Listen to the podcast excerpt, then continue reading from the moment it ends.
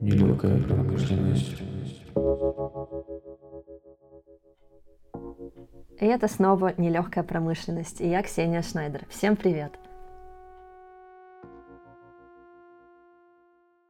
Вера, ты можешь себя представить сама? Меня зовут Вера Холмова, и я э, основатель и арт-директор э, бренда женской одежды Сорель Москва, который находится, базируется в Москве. Сколько вот. лет бренду твоему? А, ему а, в конце сентября три года. Э, класс. Это уже довольно много. Куда он пошел? В садик? Это тебе, кстати, виднее. Всегда же по-разному. За три года можно и в космос улететь. Ну, по ощущениям, что он уже в институте отучился и состариться успел. Ну, в общем, это по моим ощущениям. Почему ты так думаешь? Какие у тебя? Ну, потому что очень много всего произошло за эти три года, и мне кажется, что э, иногда я не верю, что это всего три года. То есть мне кажется, что это уже лет десять со мной происходит. Ну, по нагрузке, по интенсивности, по постоянным изменениям, по а, тому, сколько раз я в этом во всем успевала умирать, возрождаться и снова умирать. В общем, мне кажется, что лет 10. А ты вот когда задумывала бренд новый, три года назад, и то, каким он сейчас стал, э, отличается? Я, не, э, я его никак не представляла вообще.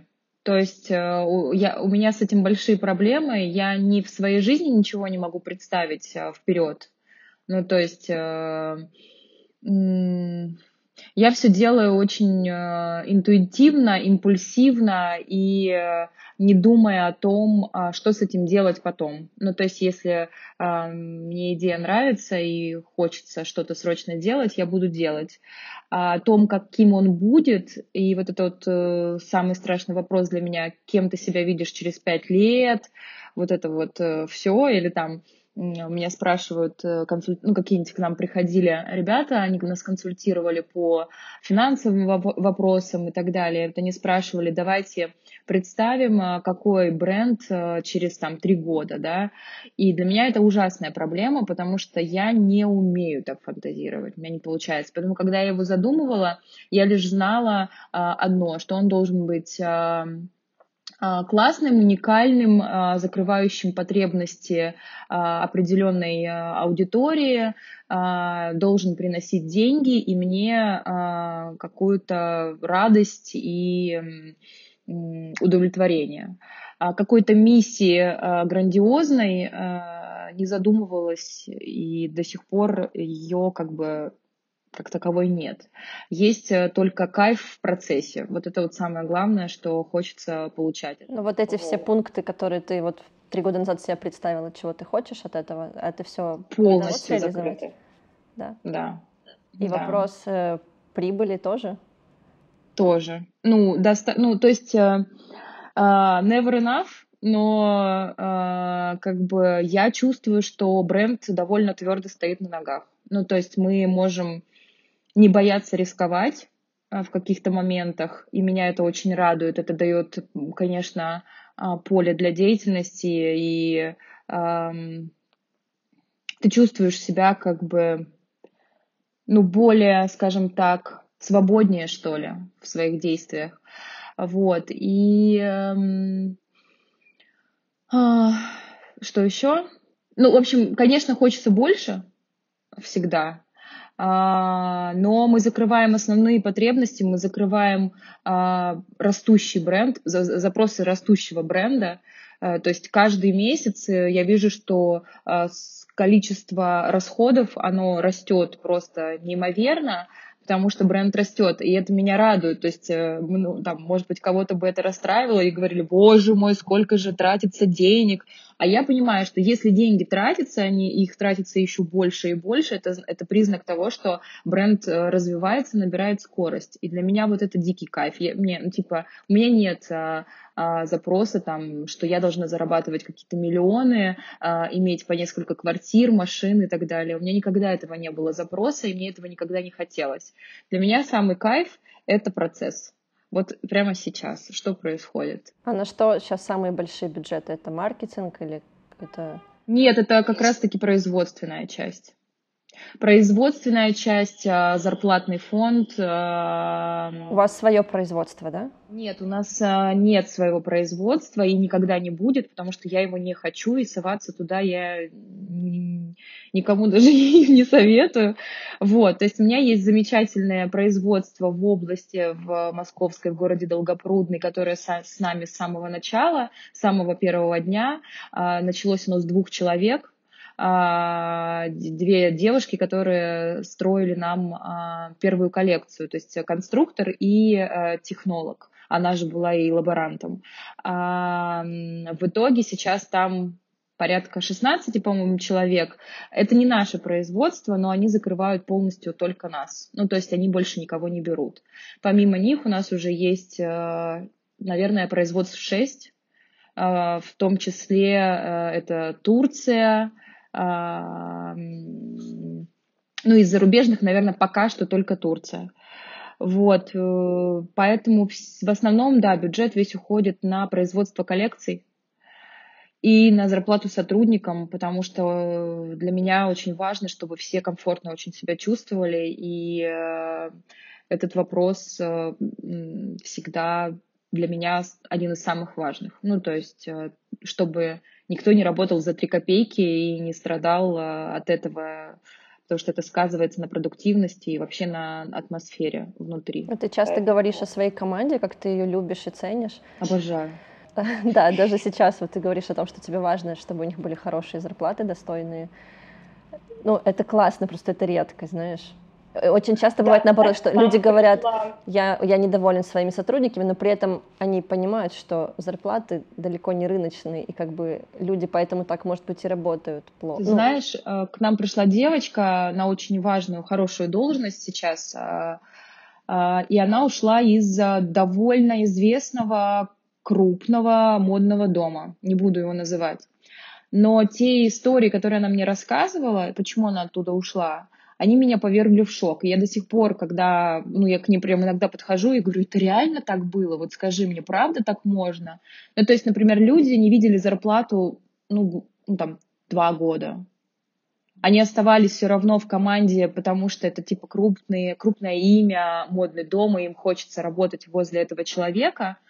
А, ну, это какие-то, знаешь, наверное, супер фанатичные там а, швеи, конструктора, вот, которые верят в дело, это прекрасные люди но черт возьми, то есть, ну, человек покупает себе очередную квартиру, да, но не выплачивает зарплаты э, сотрудникам, а и что еще хуже, не выплачивает э, э, деньги за выданные уже заказы производством, то есть производство там год ждут от него денег и все равно не получают. Ну, то есть для меня это за гранью понимания. Э, я всегда, ну, так так уж сложилось, что чужие интересы ставлю выше своих. Ну, это и моя и, и проблема, и положительная сторона. Поэтому, да, для меня вот а, состояние а, э, в команде и то, чтобы все вовремя получили зарплату и никого не обидеть, а, это сам, одно из самых важных. Расскажи о команде, как она у тебя вообще, с каких э, людей она начиналась, кто был в самом начале, как вы выросли? Команде изначально, значит, были двое моих друзей, а, Вася и Юра. А, Юра по-прежнему мой партнер, Вася ушел, вышел из а, бизнеса по своим там личным причинам. И дизайнер наш, который по сей день с нами, Саша, я ее нашла очень как-то так быстро, и мне, мне кажется, очень сильно повезло. Обычно люди не могут найти такого вот soulmate, который бы, да, вот прям понимал, что ты хочешь. А, вот. А Саша меня очень понимает, я понимаю Сашу, и у нас видение сходится зачастую. Вот. И вот команда начиналась вот с четвер... четверых человек. А, собственно, я рассказала ребятам свою идею. Ну, то есть, как бы они сами ко мне пришли с тем, чтобы давай что-нибудь сделаем вместе. Я как раз тогда вышла из а бельевой, а, бельевого бренда и а, хотела создавать какой-то продукт снова. А, какой продукт, я еще тогда не очень понимала, но а, знала, что это должно быть что-то для женщин. Вот. И одежда как бы показалась мне максимально а, понятной для меня, а, такой такой сферой, а, так как э, я делала белье, я примерно понимаю, а, какие процессы во всем этом, а, вот, э, и как это Можно? Мне просто интересно, да. ты никогда не, не была дизайнером и не воспринимала себя как дизайнера? Никогда. Ты как раз тот человек такой в тени, который Uh, ну, как раз uh, нет, не могу сказать, что я в тени, то есть uh, я все равно руковожу всем процессом. Ну, то есть все, что происходит с брендом. То есть ты и за бизнес отвечаешь, и за все ну, я стараюсь, то есть это не, не всегда получается, но э, мой взор э, в, каждой, э, в каждом процессе, который происходит в бренде, он все равно есть. То есть я знаю, что где происходит.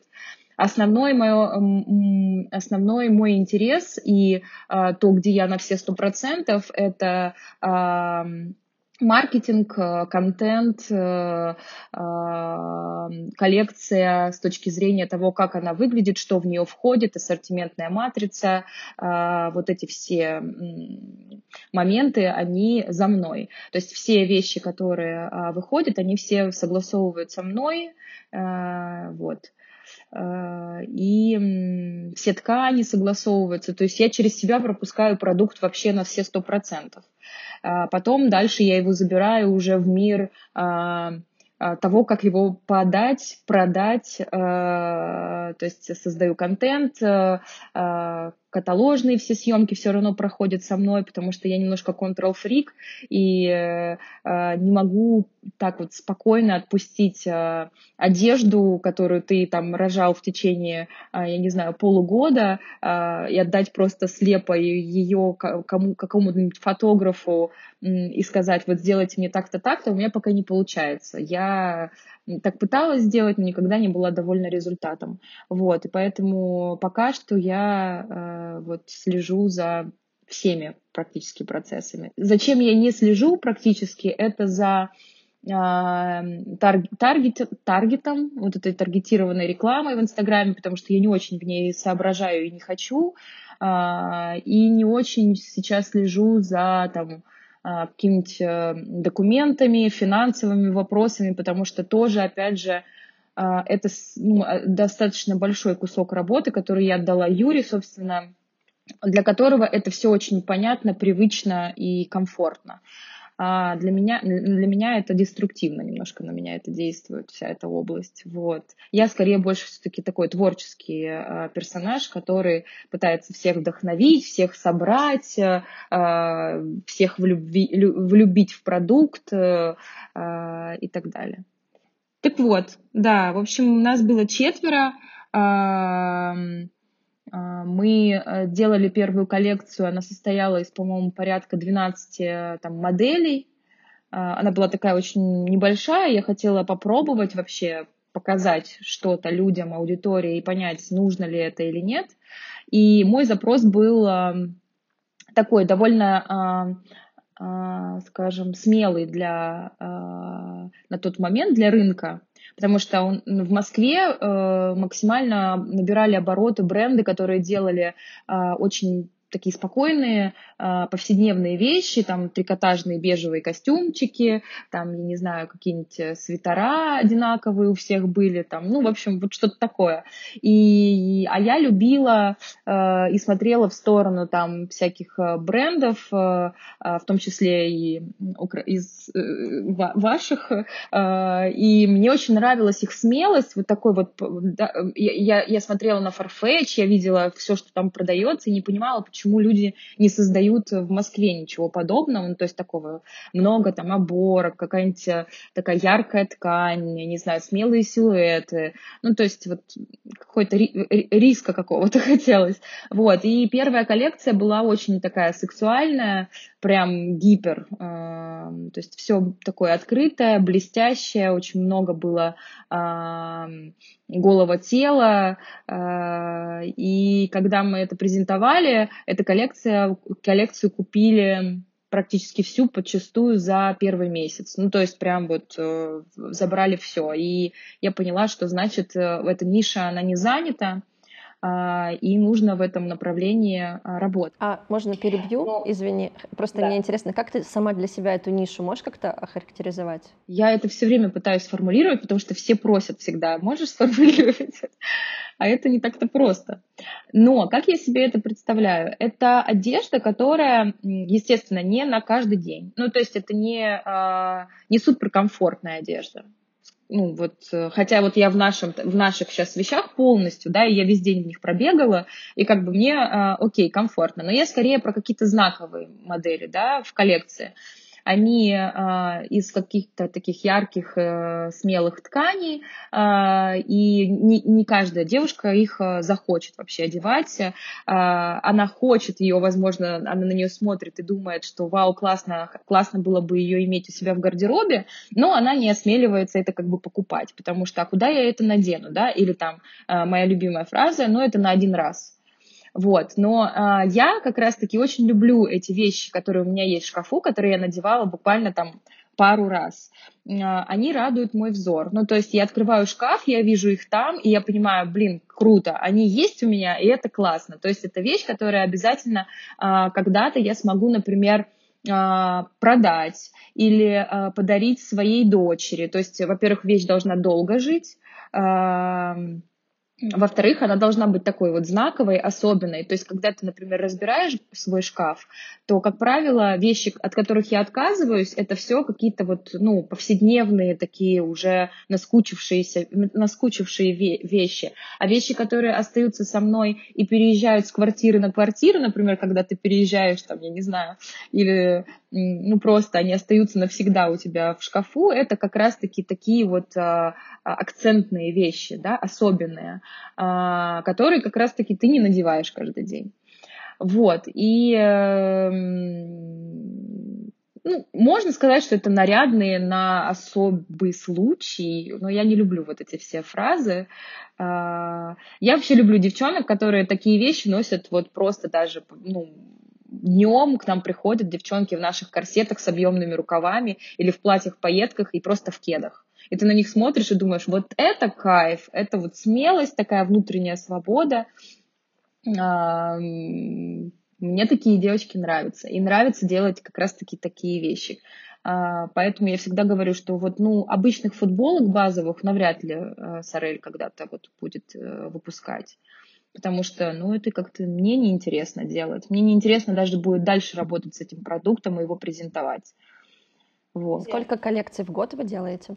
Мы делаем... Раньше мы делали а, такими дропами небольшими. А, то есть это было вот 4, наверное, дропа за год. А, сейчас мы пришли к пониманию того, что у нас есть две а, большие коллекции, и три небольшие коллекции. А, объясню. У нас а, важная коллекция – это осень, такая серьезная, полноценная, к которой мы готовимся. А, потом случается небольшой выброс а, зимних вещей, а, потому, небольшой, потому что зима не очень наш, а, скажем, не, не наш сезон наши вещи, они э, внесезонные. Ну, то есть, как бы все платья наши, костюмы, они продаются круглый год. То есть, э, э, у них как такого сезона нет. Пуховиков, шапок э, и так далее у нас как бы нет. Поэтому зима у нас, она выходит там, ну, каким-то небольшим вбросом. Потом э, тоже небольшая, но важная для нас коллекция это Новый год, потому что на а, Новый год это чисто наша эстетика, вот все корсеты, пайетки, стразы, все, что можно, мы туда лепим. А, мы отрываемся в Новый год по полной программе, мы там фантазируем а, больше, чем на других коллекциях. Ну, то есть там у нас вообще crazy начинается а, воображение. Потом у нас небольшая такая весна, которая является переходом к, к платьям, скажем так. Но так как весны, в принципе, в Москве как таковой нет, и она нам не нужна, то глобально большая следующая коллекция это лето. Поэтому у нас получается две большие это лето-осень и три вот таких вот каких-то небольших вброса. Пока это работает хорошо и нам в этом комфортно таком режиме.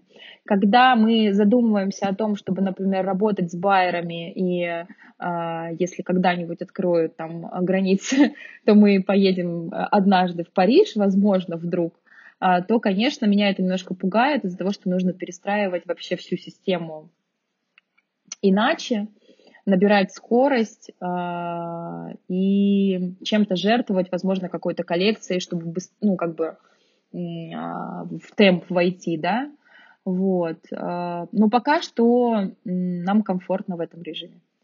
Кто еще из, из главных таких ключевых сотрудников, о ком ты хотела бы рассказать? О. Без кого Сорель невозможен?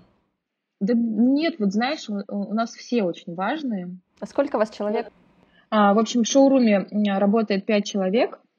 А, в офисе работает по-моему, 10. Да, если я не ошибаюсь. Но есть еще несколько человек на удаленке, которые работают, то есть они, ну, как бы в офис не приходят. Это таргетолог, а, пиарщик. Есть э, также девочка, которая помогает мне с контентом. Ну вот, собственно, вот в таком коллективе мы и работаем. Он небольшой, и Людей всегда катастрофически не хватает, а, но каждый новый человек а, это, ну, это твое время. То есть а, нового человека нужно погрузить в процесс, в работу. И это значит, что тебе нужно отбросить какие-то твои там сейчас дела и посвятить ему там, я не знаю, ну неделю точно. Ну то есть он прям будет возле тебя ходить и ну, я говорю сейчас про людей, которые, например, должны рядом со мной работать, да, они, как правило, из-за того, что я главный источник информации, а, как бы, как, да, у кого можно все спросить, а, то, естественно, а, это значит, что ты львиную долю своей, своей, своего времени будешь все-таки посвящать ему.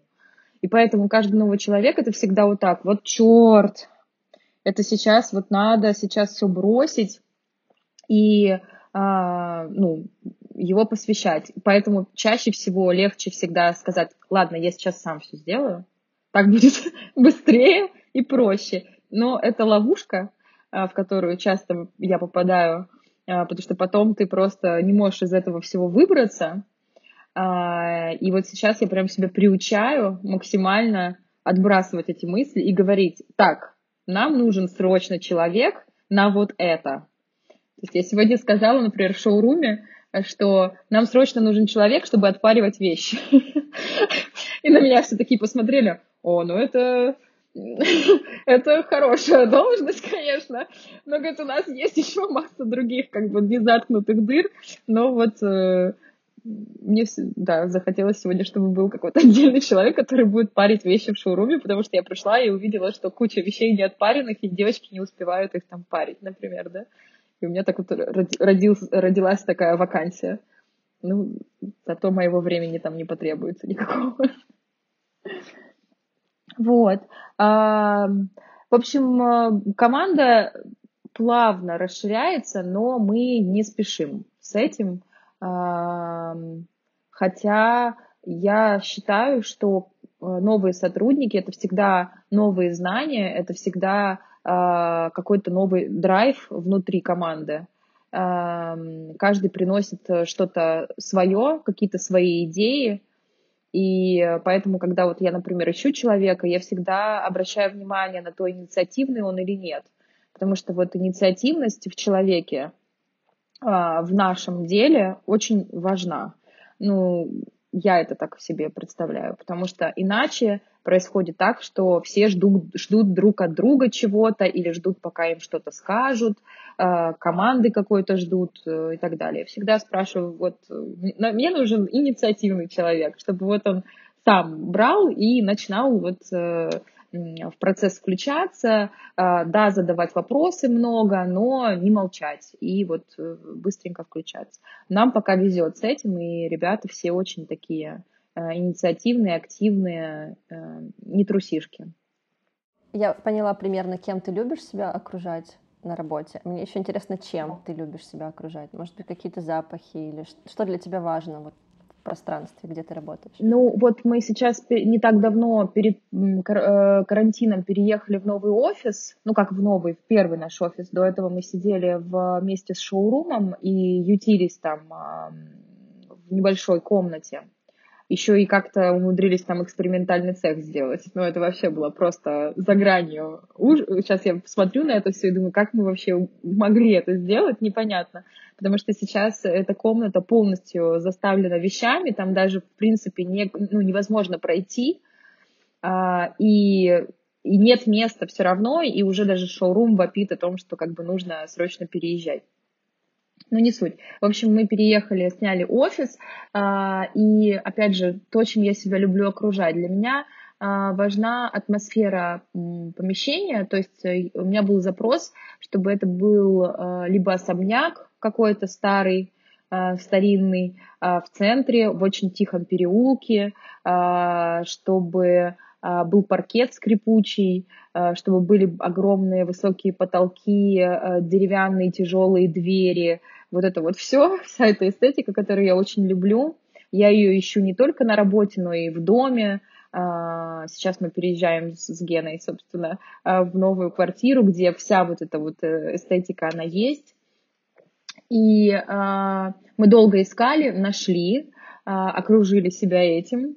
А сейчас просто мы обживаем этот офис, и я сюда тащу какие-то вазы постоянно я покупаю их на винтажных рынках, э, я их покупаю на каких-то э, инстаграм-страничках, где советский хрусталь распродают. Покупаю картины, покупаю свечи, э, цветы.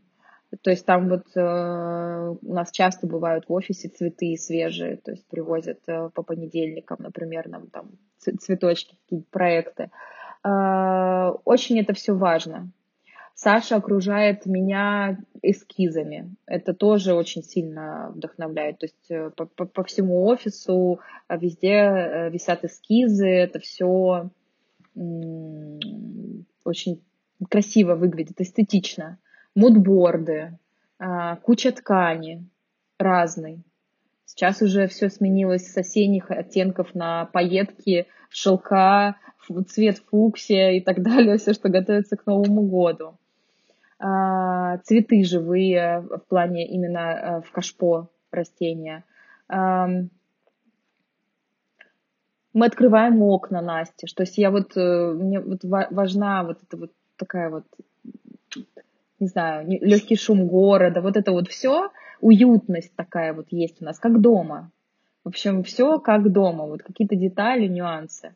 Вот это все меня очень питает, и мне здесь хорошо. Мне сюда хочется скорее что-то нести красиво и покупать, нежели, например, э, домой. Ну, то есть это вот такая вот у меня сейчас любовь с моим офисом, и мне тут хорошо. Я жду, чтобы у меня появился, появилось свое рабочее место, которое я тоже могу как бы оборудовать под себя и как бы окружить себя там.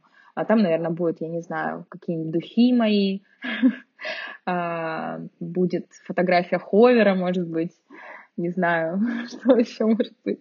Ну, в общем, одежда, наверное. У меня тут могут просто зависнуть очень много моих вещей из дома. То есть я даже здесь переодеваюсь. У нас есть душ, поэтому здесь даже какое-то время было мое полотенце, купальник после того, как я э, каталась на вейксерфе. И все это, в общем, ну, это какой-то вот дом.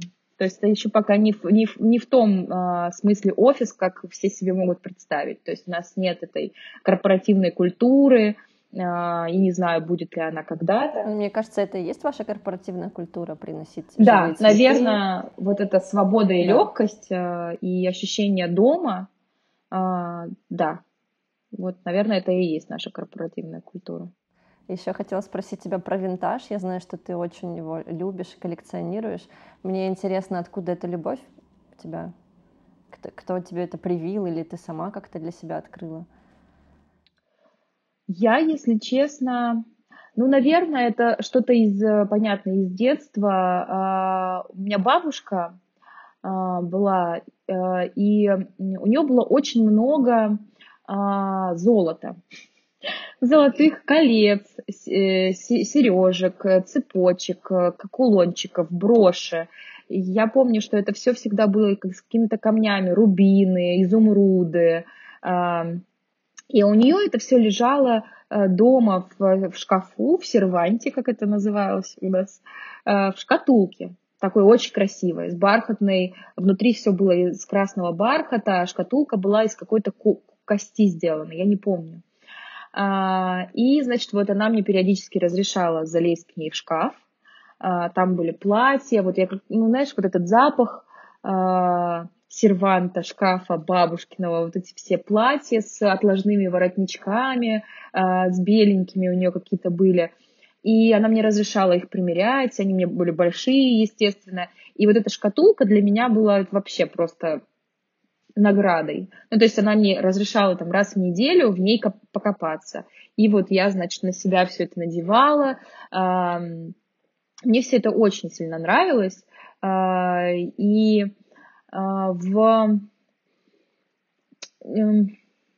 не знаю, в какой-то период, наверное, лет в 20, когда я первый раз за границу поехала, а, это было довольно поздно, потому что ну, я жила в Таганроге, и у нас мало кто вообще выезжал за границу, как-то это вообще было не принято, странно.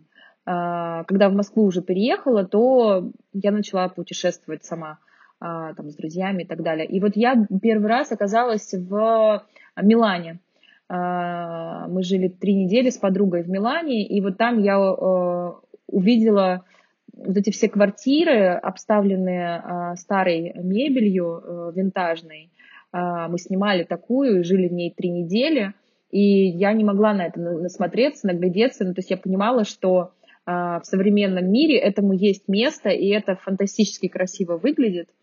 И, в общем, я ходила там по винтажным маркетам, потом я попала в винтажный там магазин, а, поняла, что у меня совершенно нет никакого предвзятого отношения к секонд-хенду или там а, винтажным вещам. А, мне это даже скорее нравится, какая-то аутентичность. Э, я еще помню, что я в Берлине в одном из винтажных магазинов купила себе ветровку, а в кармане я нашла три конфеты, леденца, которые были очень старые, но они лежали в кармане. И для меня это было восторгом. Ну, то есть э, я это не восприняла как типа, ой, фу, блин, какие-то конфеты лежат тут у меня в кармане, и вообще эту куртку кто-то носил, а может быть, ой, ее, может, не стирали. Для меня это не так. Ну, то есть я по-другому это воспринимаю. Для меня это какая-то история и изюминка. Значит, эта вещь э, жила до меня, и у нее есть э, э, своя история. Вот, и поэтому все сейчас вот, на винт... когда я смотрю, прихожу на винтажные маркеты, я стараюсь их вообще не пропускать. В Москве классные проходят сейчас прям такие большие очень а, маркеты. А, я туда прихожу за вдохновением. Я честно покупаю иногда вещи для того, чтобы принести их в, в офис, э, разобрать их с конструкторами, посмотреть, как это сшито, а, посмотреть, какие а, нюансы а, в технологии, как они решили тот или иной там вопрос застежки и так далее. Это, ну, меня это очень сильно вдохновляет копошиться вот в этих старых вещах.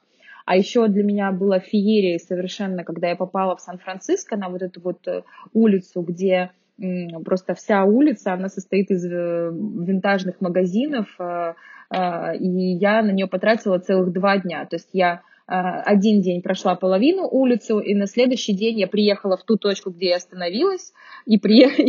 и до конца дня гуляла вот дальше.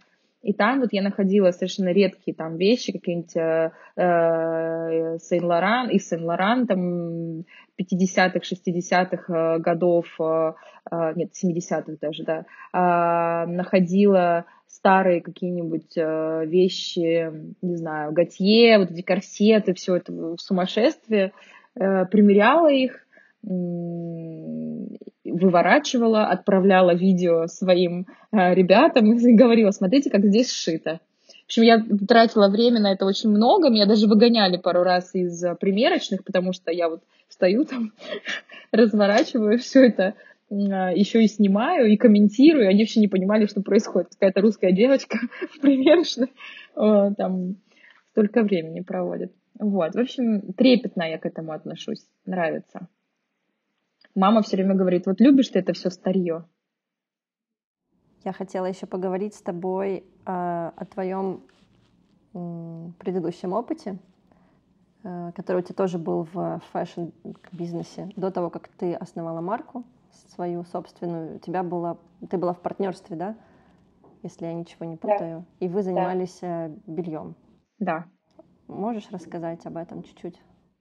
Э, по-моему, это был 2015 год, и эм, мы, у, меня, мы, мы, у меня была подруга, но она есть сейчас, Вероника, эм, и мы делали проект, ну, то есть она входила в состав команды, которая занималась проектом, мы собирались открывать клуб.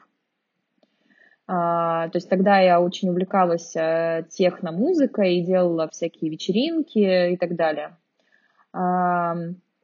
И этот клуб э, не состоялся по причине там нефинансирования или что-то такое. Я уже даже не помню, какие причины были. Ты за что отвечала в этом проекте? Ну, в клубе. А, за, по-моему, за Art Direction. Ну, то есть э, все концерты, привозы, а, за вот это все. Ну, знаешь, как на старте любого проекта все отвечают за много чего.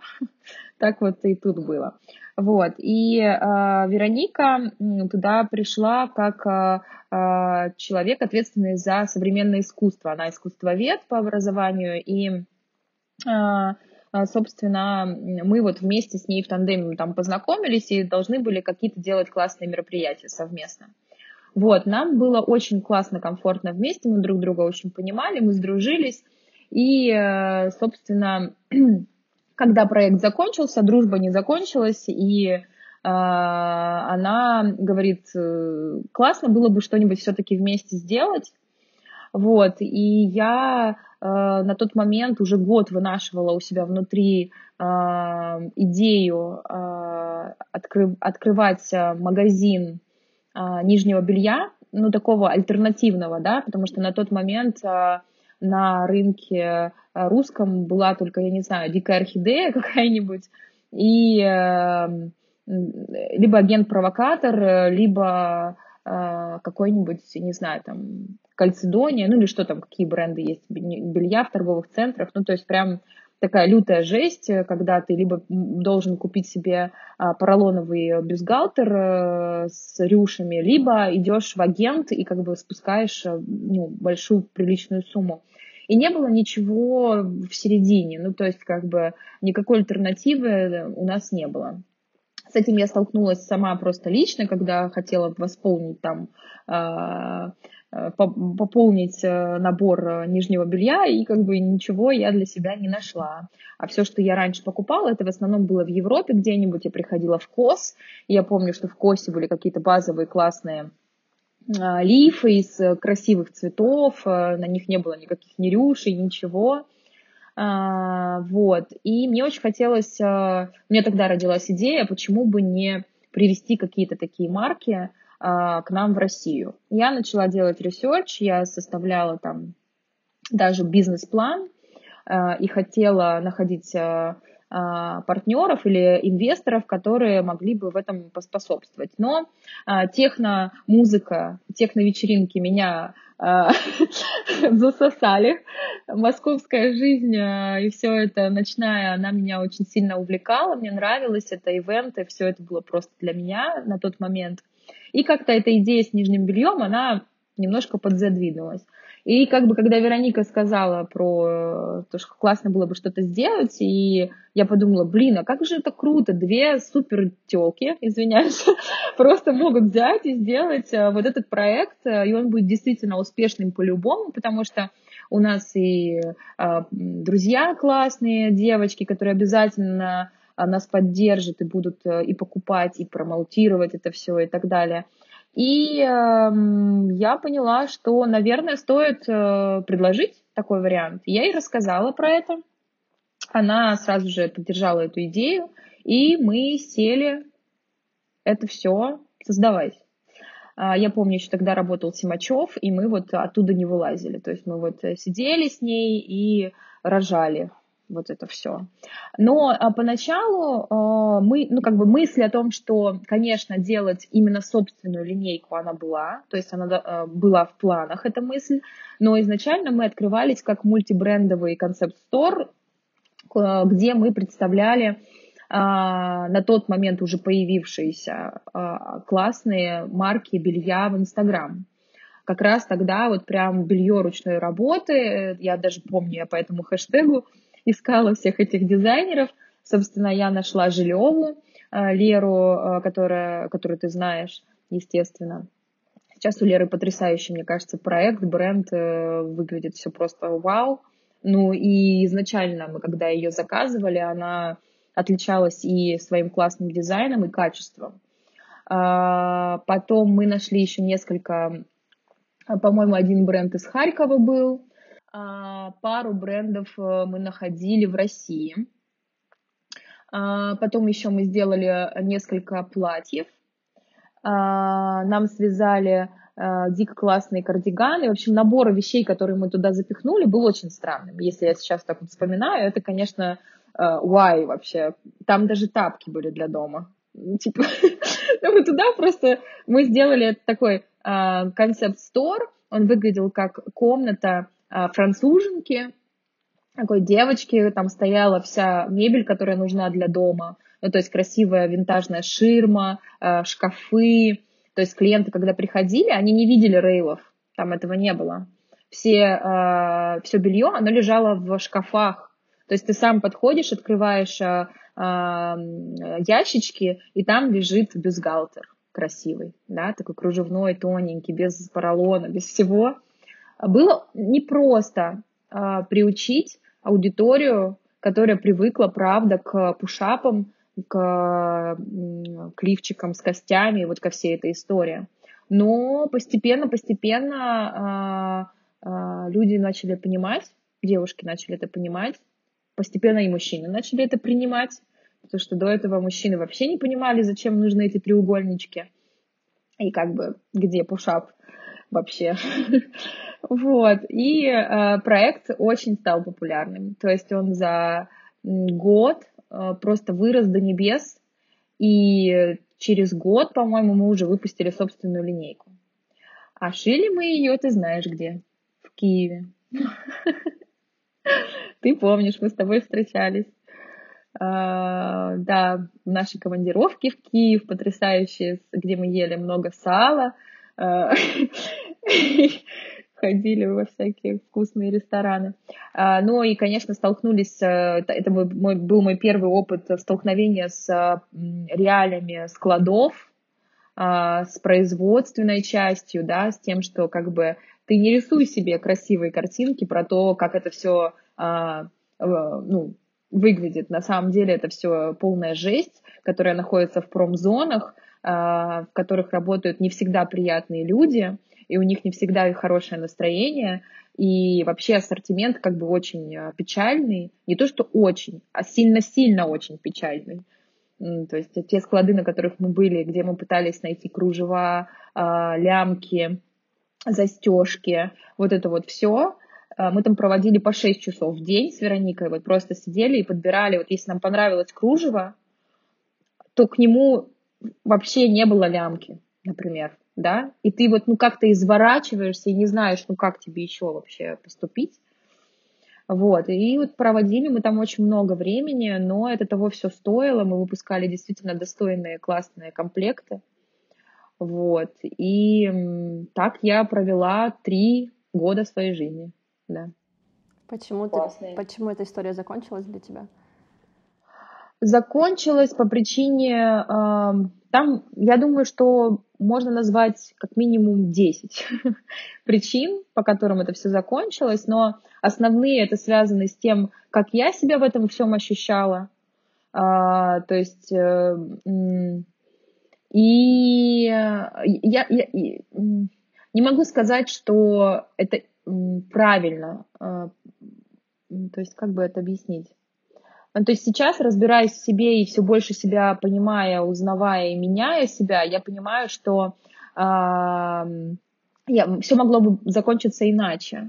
Но я, так как я тебе говорила вначале, что я очень импульсивная, эмоциональная и быстро при, принимающая решения, э, то на тот момент, подвыгорев очень серьезно, прям очень серьезно подвыгорев, поссорившись э, с Вероникой и а, просто ощутив себя э, как бы недооцененной, скажем так, да, в какой-то момент, э, я просто быстро приняла решение о том, что все, с меня хватит. Хотя сейчас, наверное, если бы это случилось сейчас со мной, все было бы по-другому. Ну, как-то я не жалею совершенно, то есть нет у меня ощущения, что это было неверно, потому что сейчас со мной происходит э, гораздо лучшая история, в которой я чувствую себя э, куда комфортнее, и, и понимаю, что ну, это мне даже интереснее.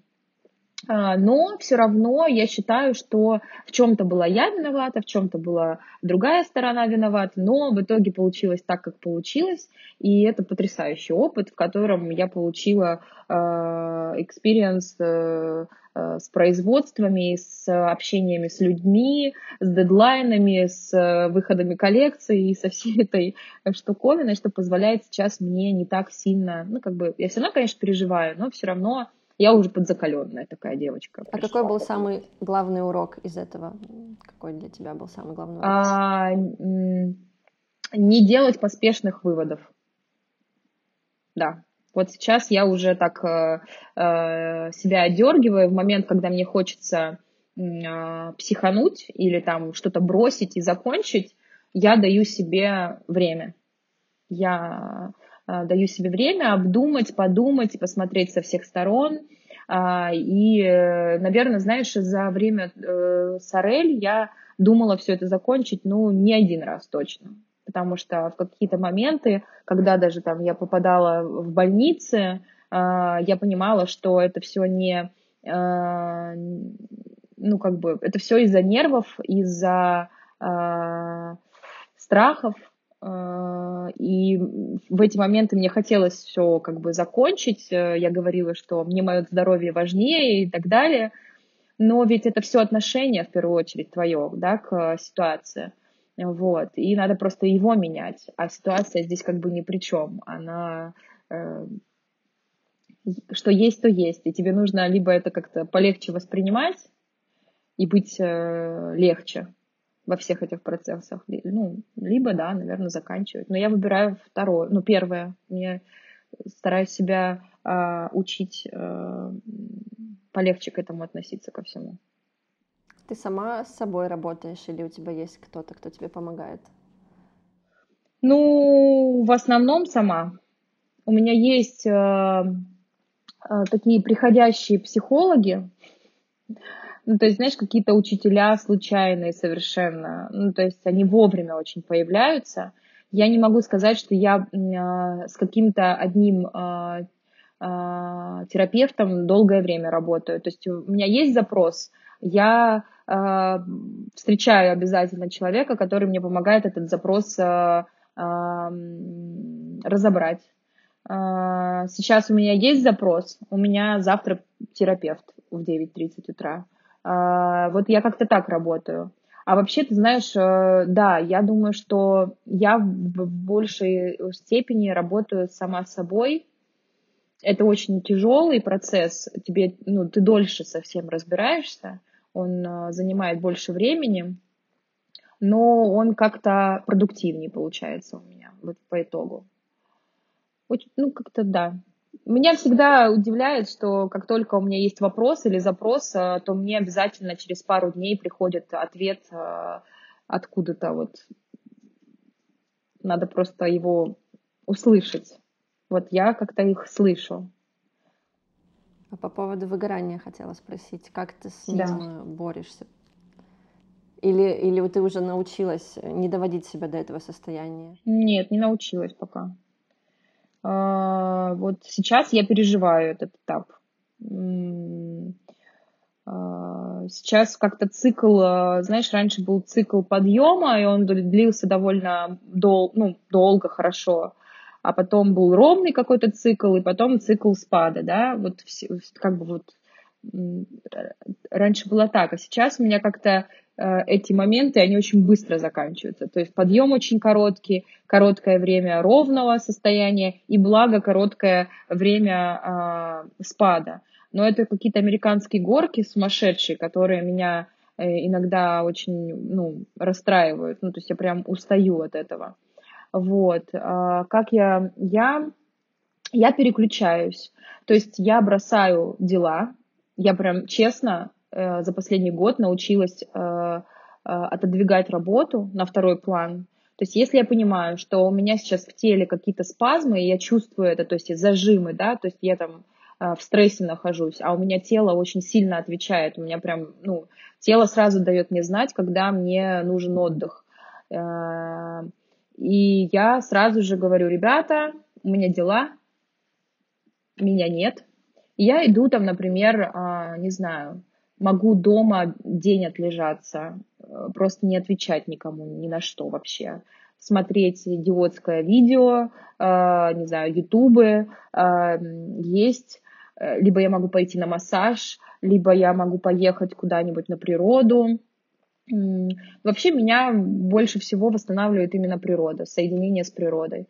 Вот мы сейчас летом, у нас была возможность пожить некоторое время в Красной Поляне, Э, и там я вот поняла, насколько же а, мне необходимо вот это слияние с природой, потому что там я чувствую себя максимально счастливой.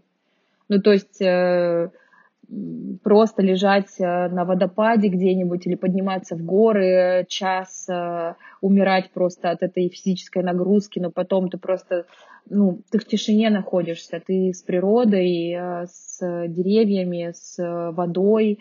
И вот я вот там себя чувствую максимально счастливой.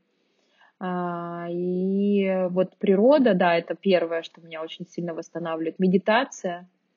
А, я, в принципе, ежедневно э, медитирую э, каждое утро. То есть я, у меня утро начинается а, в 7 утра, когда еще час у тебя есть точно, чтобы тебя никто не звонил, ничего не, тебя не трогал, я закрываюсь в комнате, а, и там у меня йога и медитация. Это уже в привычку у меня вошло, и это, кстати, началось в карантин, то есть за что я его очень сильно благодарю. Это за то, что за три месяца вот этой самоизоляции я приучила себя ежедневно к этому ритуалу. И сейчас я без него как бы не могу. У меня как будто вот, ну, чего-то не хватает. Если там спешу, то у меня вот день ломается как будто некомфортно. Вот природа, медитация и, наверное, сон. Сон, вот прям сон, да. Я стараюсь спать э, э, столько, сколько мне надо, столько, сколько мне влезет. Как правило, больше семи часов не, ну, как бы я просыпаюсь, но зато я чувствую себя ну, наполненной. Вот, и стараюсь сейчас минимизировать ночные какие-то похождения куда-то, то есть э, прям вот до 12 в баньке, как э, старые деды. Вот, но зато я себя, правда, чувствую лучше и... Больше успеваешь. Да, еще очень сильно вдохновляет архитектура. Я люблю просто в одиночку ходить гулять э, и, и вот пялиться на дома, все время смотрю, как они построены, люблю заходить внутрь, если пускают. То есть я такая наглая немножко странная девушка, которая в одиночку там ходит возле домов, потом стучится и спрашивает, а можно к вам зайти посмотреть, как у вас там потолок сделан? Ну, в общем, вот это, да, эстетика какая-то вот нравится мне. Да, вот. Наверное, все. Ну, как бы не все, очень много еще чего, но это основное. То, что первое приходит в голову, это то, что, о чем я думаю, когда я понимаю, что я выгораю, что мне нужно сделать. Это вот первые такие э, порывы уехать куда-нибудь на природу и так далее. Если бы нужно было дать совет э, тому, кто начинает марку, что бы ты посоветовала? Наверное, вот на моменте, когда хочется создать что-то, надо недолго не, не думать. Брать и делать. Брать и делать, да, потому что а, зачастую а, то, что я слышу от своих знакомых или там люди, которые рандомно мне пишут в директ, вот, я уже два года думаю о том, чтобы сделать там то-то, то-то. А у меня вопрос, ну, как бы, а что, ну, за эти два года может вообще все поменяться, и вы никогда этого можете просто не сделать. И э, что стоит, да, просто попробовать, это же, это надо воспринимать как э, ну, удивительное путешествие какое-то, adventure time такой, да, э, для меня это так, вот, то есть, и мой совет всегда всем, кто хочет что-то делать, просто не думать долго и не откладывать долгий ящик, начинать просто все считать, начинать э, э, э, процесс, нанимать людей. Просто потом уже назад дороги не будет, и уже засосет, и как бы, и вот оно уже, ты будешь в процессе. А если прогорает, ну, блин, и чё? Ну, то есть даже вот сейчас, когда был карантин, и когда был риск того, что, да, ну, у всех могло все закончиться. Ну, вот правда. Но мы, мы же не понимали вообще, что с нами будет. И когда я думала, а, что а что я буду, ну а, ну, а если не будет Сорель, да, а, что я чувствую по этому поводу? И я поняла, что я не чувствую какого-то страха. Ну, то есть э, это одно из, надо это воспринимать не целью своей жизни, а это одно из э, дел, которые ты делаешь. И сейчас вот я максимально пытаюсь найти еще что-то, себя в чем-то, а, чтобы не циклиться а, на вот на этом, иначе можно свихнуться. Я начала там петь, я начала керамику какую-то лепить, а, я все хожу, там что-то ищу себя снова и снова, для того, чтобы вот не жить в страхе постоянном, что а если вдруг, а вот если это все рухнет, то что я буду делать? Ну, блин, да, я поэтому начала подкаст записывать. Ну вот, видишь, как-то, да, хочется э, заниматься чем-то еще, хочется свои мысли чем-то другим занять. Но на самом деле, когда у тебя марка, у тебя так мало времени на это, ну, тебе нужно прямо его выгрызать, это время, и заставлять себя делать что-то еще, потому что ты полностью поглощен. Но да, это такая ошибка, которую ты допустила, и я допустила в свое время, и сейчас классно, что мы вдвоем на одном таком как бы жизненном этапе, когда мы начинаем себе позволять отдых, позволять хобби, позволять э, с друзьями видеться чаще и так далее. Да, я прям действительно начала, э, ну, то есть мой психолог мне сказал, что а, психолог и астролог, что нужно мне вести, э, ну, как бы график, да, свой. То есть у меня до этого все, вся информация о том, что мне нужно сделать, хранилась в моей коробочке. Э, я голову имею в виду. А, она мне сказала, что тебе нужно это все структурировать и записывать как бы в блокнот, ну, и составлять себе расписание твоего дня. У тебя меньше суеты будет а, между вот э, событиями, потому что когда ты сделал что-то одно, ты начинаешь суетиться и думать, о черт, а к чему же сейчас еще приступить, да? И эта суета, она действительно съедает, отнимает очень много времени того полезного, которое ты мог бы уже перейти к следующему делу. И когда я начала а, записывать а, и составлять себе график своего дня, у меня, правда, появились слоты на то, чтобы, например, съездить а, на час на вокал. Вот, и опять же, вот совет э, всем, в принципе, не, не обязательно там, кто хочет свой бизнес или не хочет его, правда, если расписывать свой день и как-то его по приоритетам расставлять дела, то поверьте, всегда найдется время на то, что никогда не находилось вот э, времени. А, оно есть. Просто его съела суета однажды. Вот. Это очень классный совет. Будем да. заканчивать. Спасибо тебе большое. Спасибо, что послушали нелегкую промышленность. Если вам нравится то, что я делаю, и вы хотите стать частью команды, пишите мне на почту. А также не забывайте поддерживать на Patreon. Пока.